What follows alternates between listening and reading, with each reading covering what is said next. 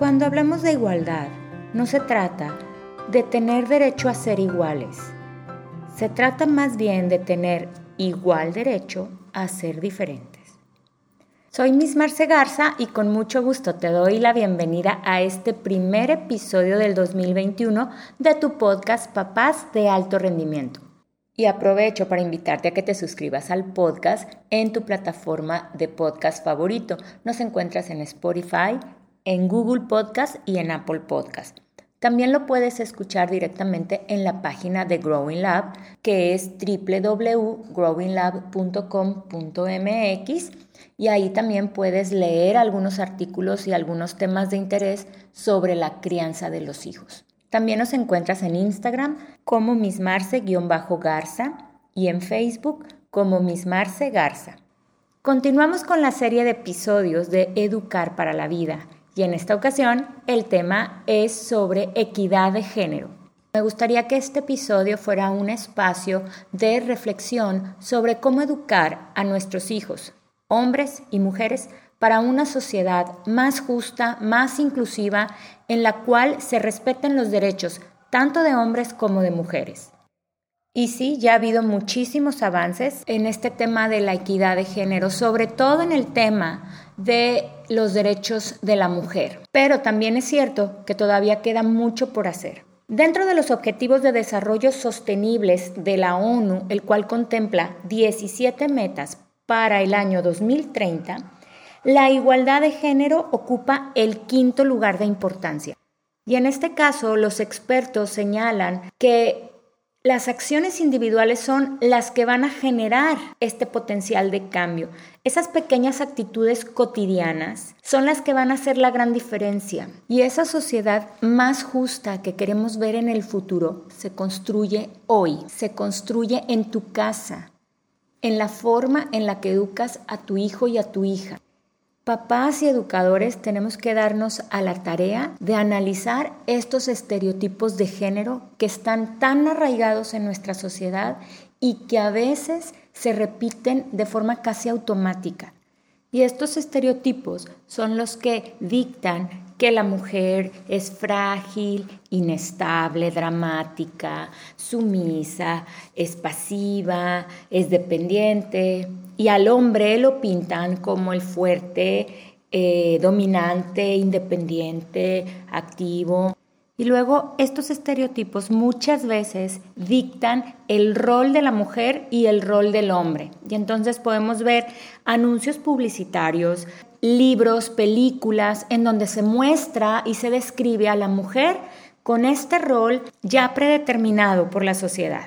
Y bueno, yo creo que si estamos conscientes de estos, tendríamos que hacer cambios positivos.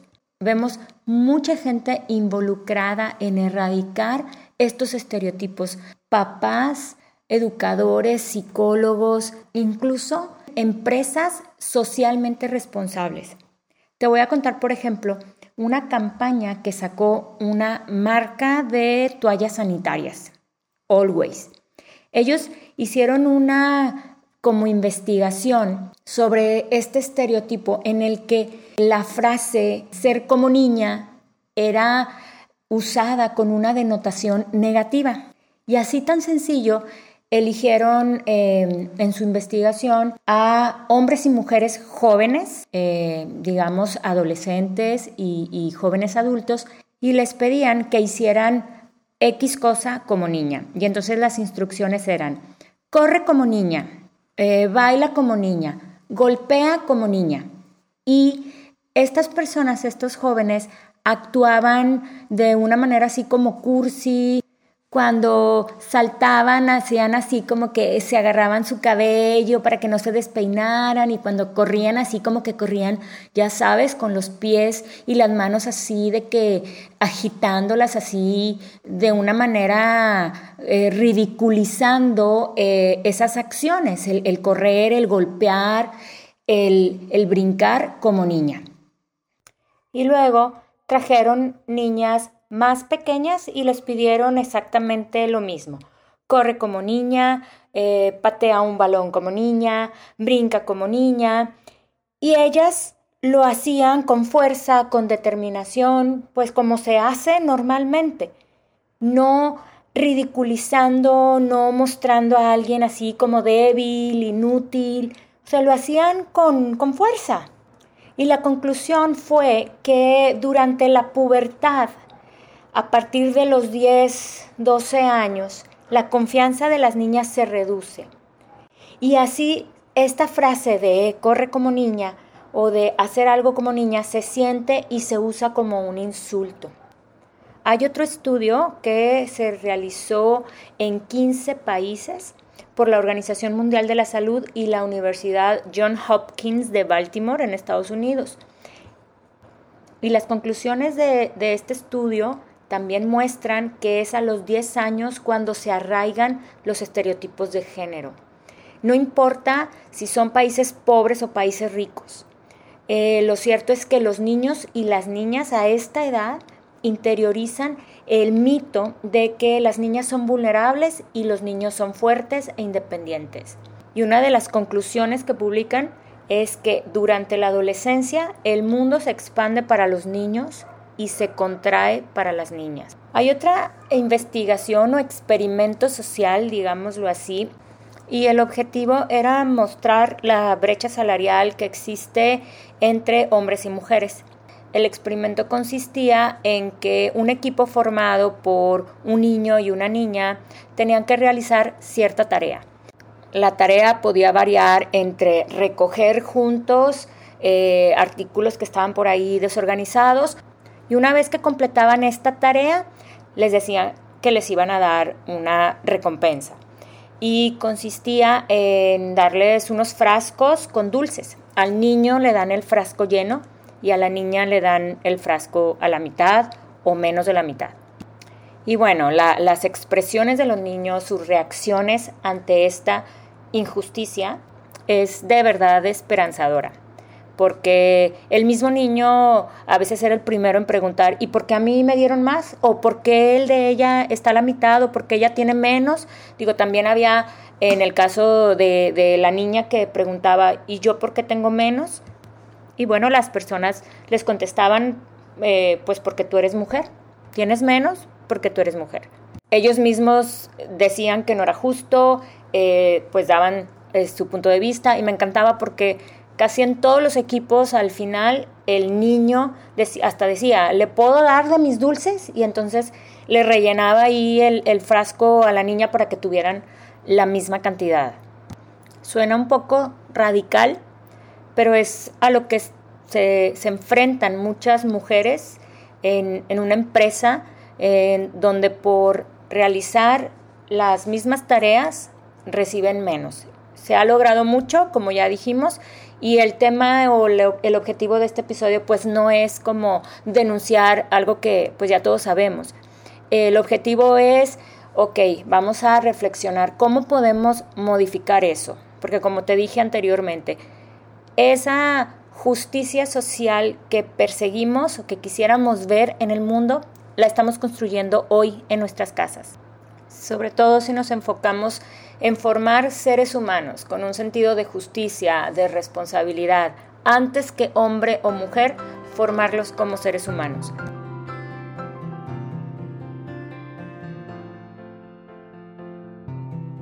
Y esas pequeñas acciones que pueden hacer la diferencia, empezar por ejemplo con eh, los juegos, los juguetes.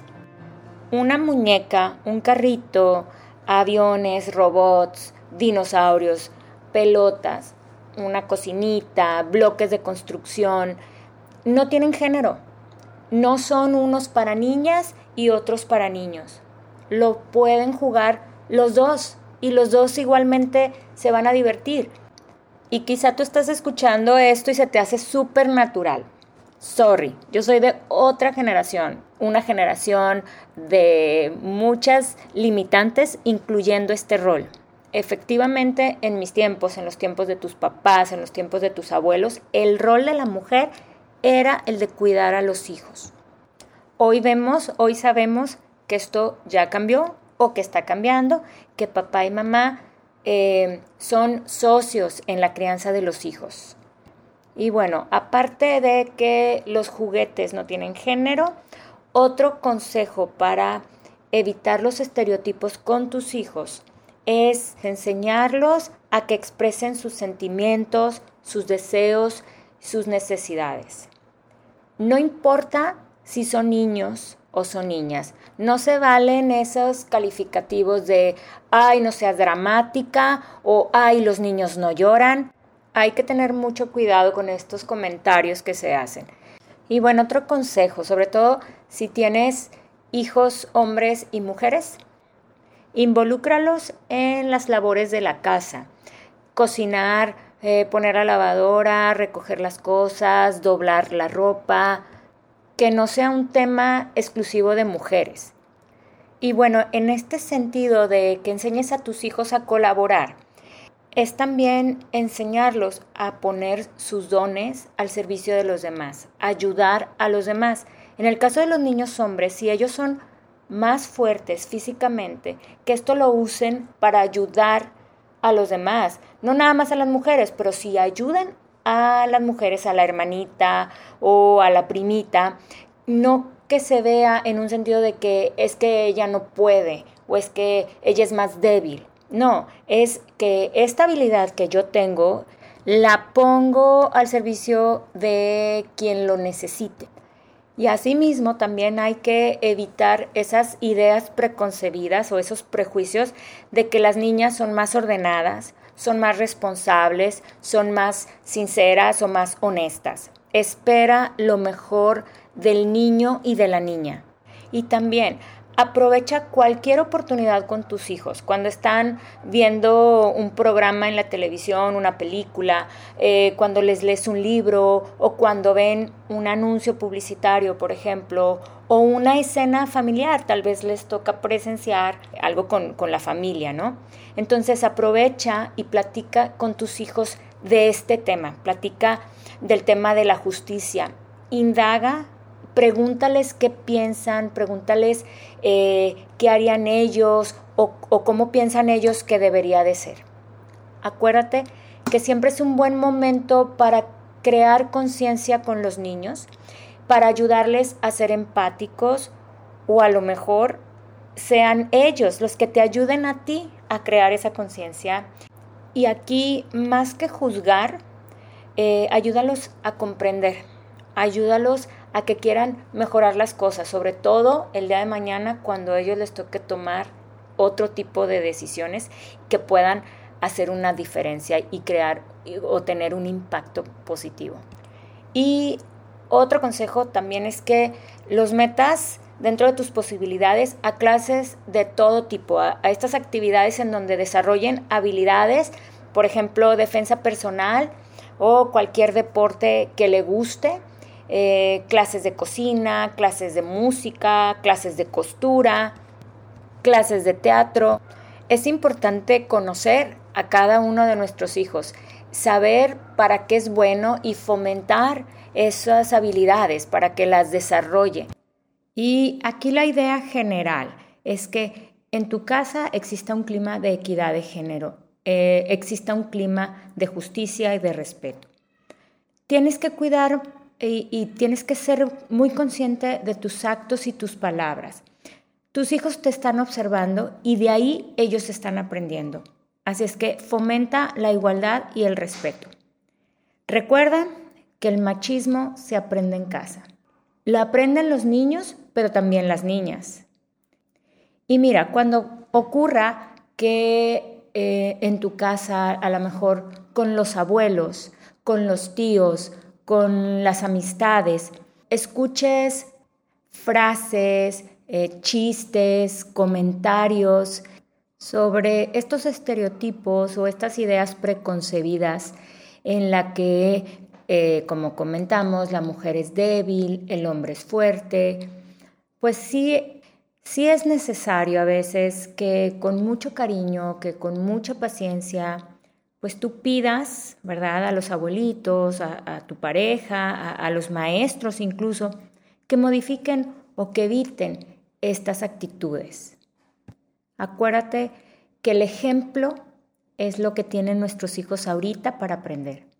Cuando crezcan, tendrán su propio criterio y harán sus propios ajustes. Esto significa que van a desaprender lo que ellos hayan aprendido y que sientan o que crean que no les sirve o que no va con sus valores o con sus creencias o aquello que les parezca incongruente o que simplemente en la sociedad en la que les toque vivir ya no se use, ya no sea bien visto o ya no sea necesario. Justo así como nosotros hoy nos formamos un nuevo criterio de aquel con el que crecimos. Mira, por ejemplo, cuando un hombre se dice que es caballeroso y entonces casi casi ellos estaban obligados a ceder el asiento o abrirte la puerta, a pagar la cuenta cuando te invitaban a salir. Y la verdad es que estos son actos de cariño. Y está bien si se hacen porque se quieren, no porque se sientan obligados, no porque la sociedad así lo dicta o así lo dictaba eh, anteriormente. Y mucho menos se realicen estos actos porque se crea pues que la mujer no puede o que la mujer es débil o incluso que es inferior. Aquí es necesario que los papás analicemos pues cuáles son esas expectativas sociales y analicemos también cuáles son los valores necesarios para una sociedad más justa. Si esta sociedad otorga automáticamente roles para hombres y para mujeres, pues ¿qué puedo hacer yo como padre para mejorar eso? Y lo que sí te puedo asegurar es que hemos avanzado muchísimo. Lo que a mi generación, a la generación de tus papás y de tus abuelos nos tocó vivir es completamente diferente. Era muy difícil que alguien levantara la voz cuando veía alguna injusticia. Ni siquiera veíamos esas injusticias, no nos cuestionábamos nada. Y cuando estaba preparando el tema de este episodio del podcast, platiqué con mis amistades, platiqué con mi familia y estuvimos recapitulando todo aquello que nos tocó vivir a nosotros, que nos parecía normal, ya te digo, pero que ahora es tan diferente, que ahora hay otro panorama, hay otras expectativas, digamos que el nivel de conciencia ya se abrió, ya se elevó y hay muchas cosas que ya no suceden, qué bueno, eso lo celebramos.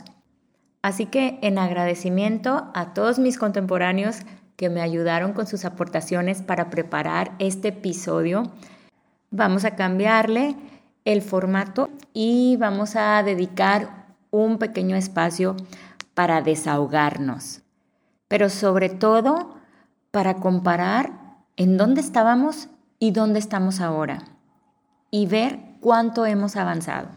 Este camino no ha terminado, pero lo que estamos haciendo lo estamos haciendo bien. Así que te invito, a ver por tus palomitas porque vas a escuchar historias de terror de nuestros tiempos. Primero que nada, los permisos. A las mujeres nos limitaban más el horario al momento de salir que a los hombres. Yo no lo veía tanto porque pues éramos casi puras hermanas en mi casa y mi hermano era mucho más chico, a él no le tocó salir al al mismo tiempo que a nosotras, pero con amigas así lo veían, era normal. A, ellas las esperaban sus papás despiertos, y, pero a sus hermanos a la hora que ellos quisieran llegar estaba bien. Esto de la hora de llegada definitivamente debe ser parejo. Otra cosa que también ha ido cambiando es el rol que teníamos las mujeres en la casa. Era normal que a nosotras nos asignaran alguna tarea en la casa para ayudar y colaborar, pero no hacía a los hermanos hombres.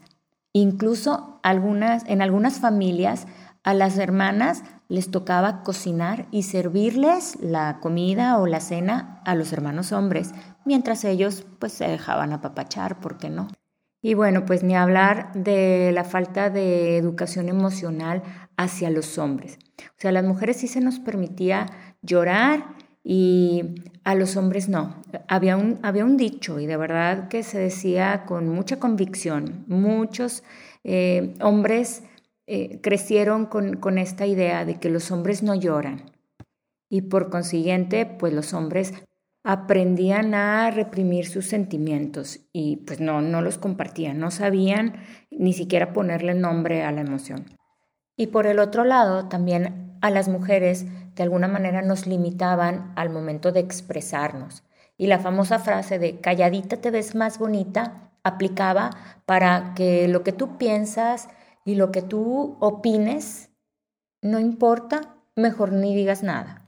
Oigan, y también al momento de que queríamos estudiar una carrera, a veces se nos cuestionaba, digo, a mí no, mi papá nunca me limitó en ese sentido, pero sí, por ejemplo, a, a, una hermana le preguntó como, ¿tú para qué estudias una carrera? Así como quiera te vas a casar. Y me acuerdo cuando estudiaba en la universidad que era súper normal que los maestros hicieran comentarios sobre que nosotras estábamos ahí mientras nos casábamos como dando a entender que pues ni íbamos a ejercer nuestra carrera y que nomás estábamos ahí perdiendo el tiempo. Otra cosa que también siempre estuvo muy marcada fue el tema de los hobbies o de los juegos, de juegos para hombres y juegos para mujeres.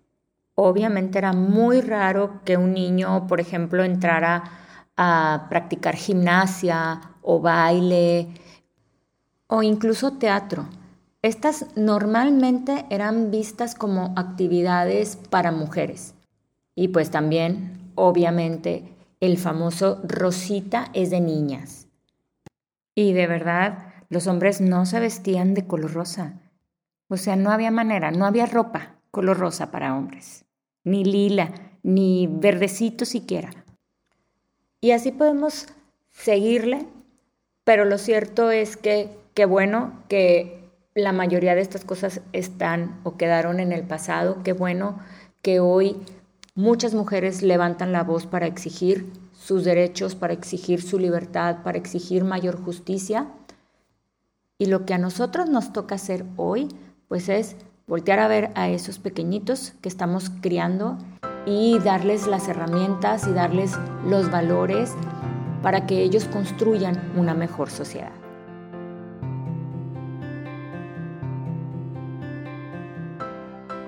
Y así llegamos al final de este episodio. Muchas gracias por escucharlo.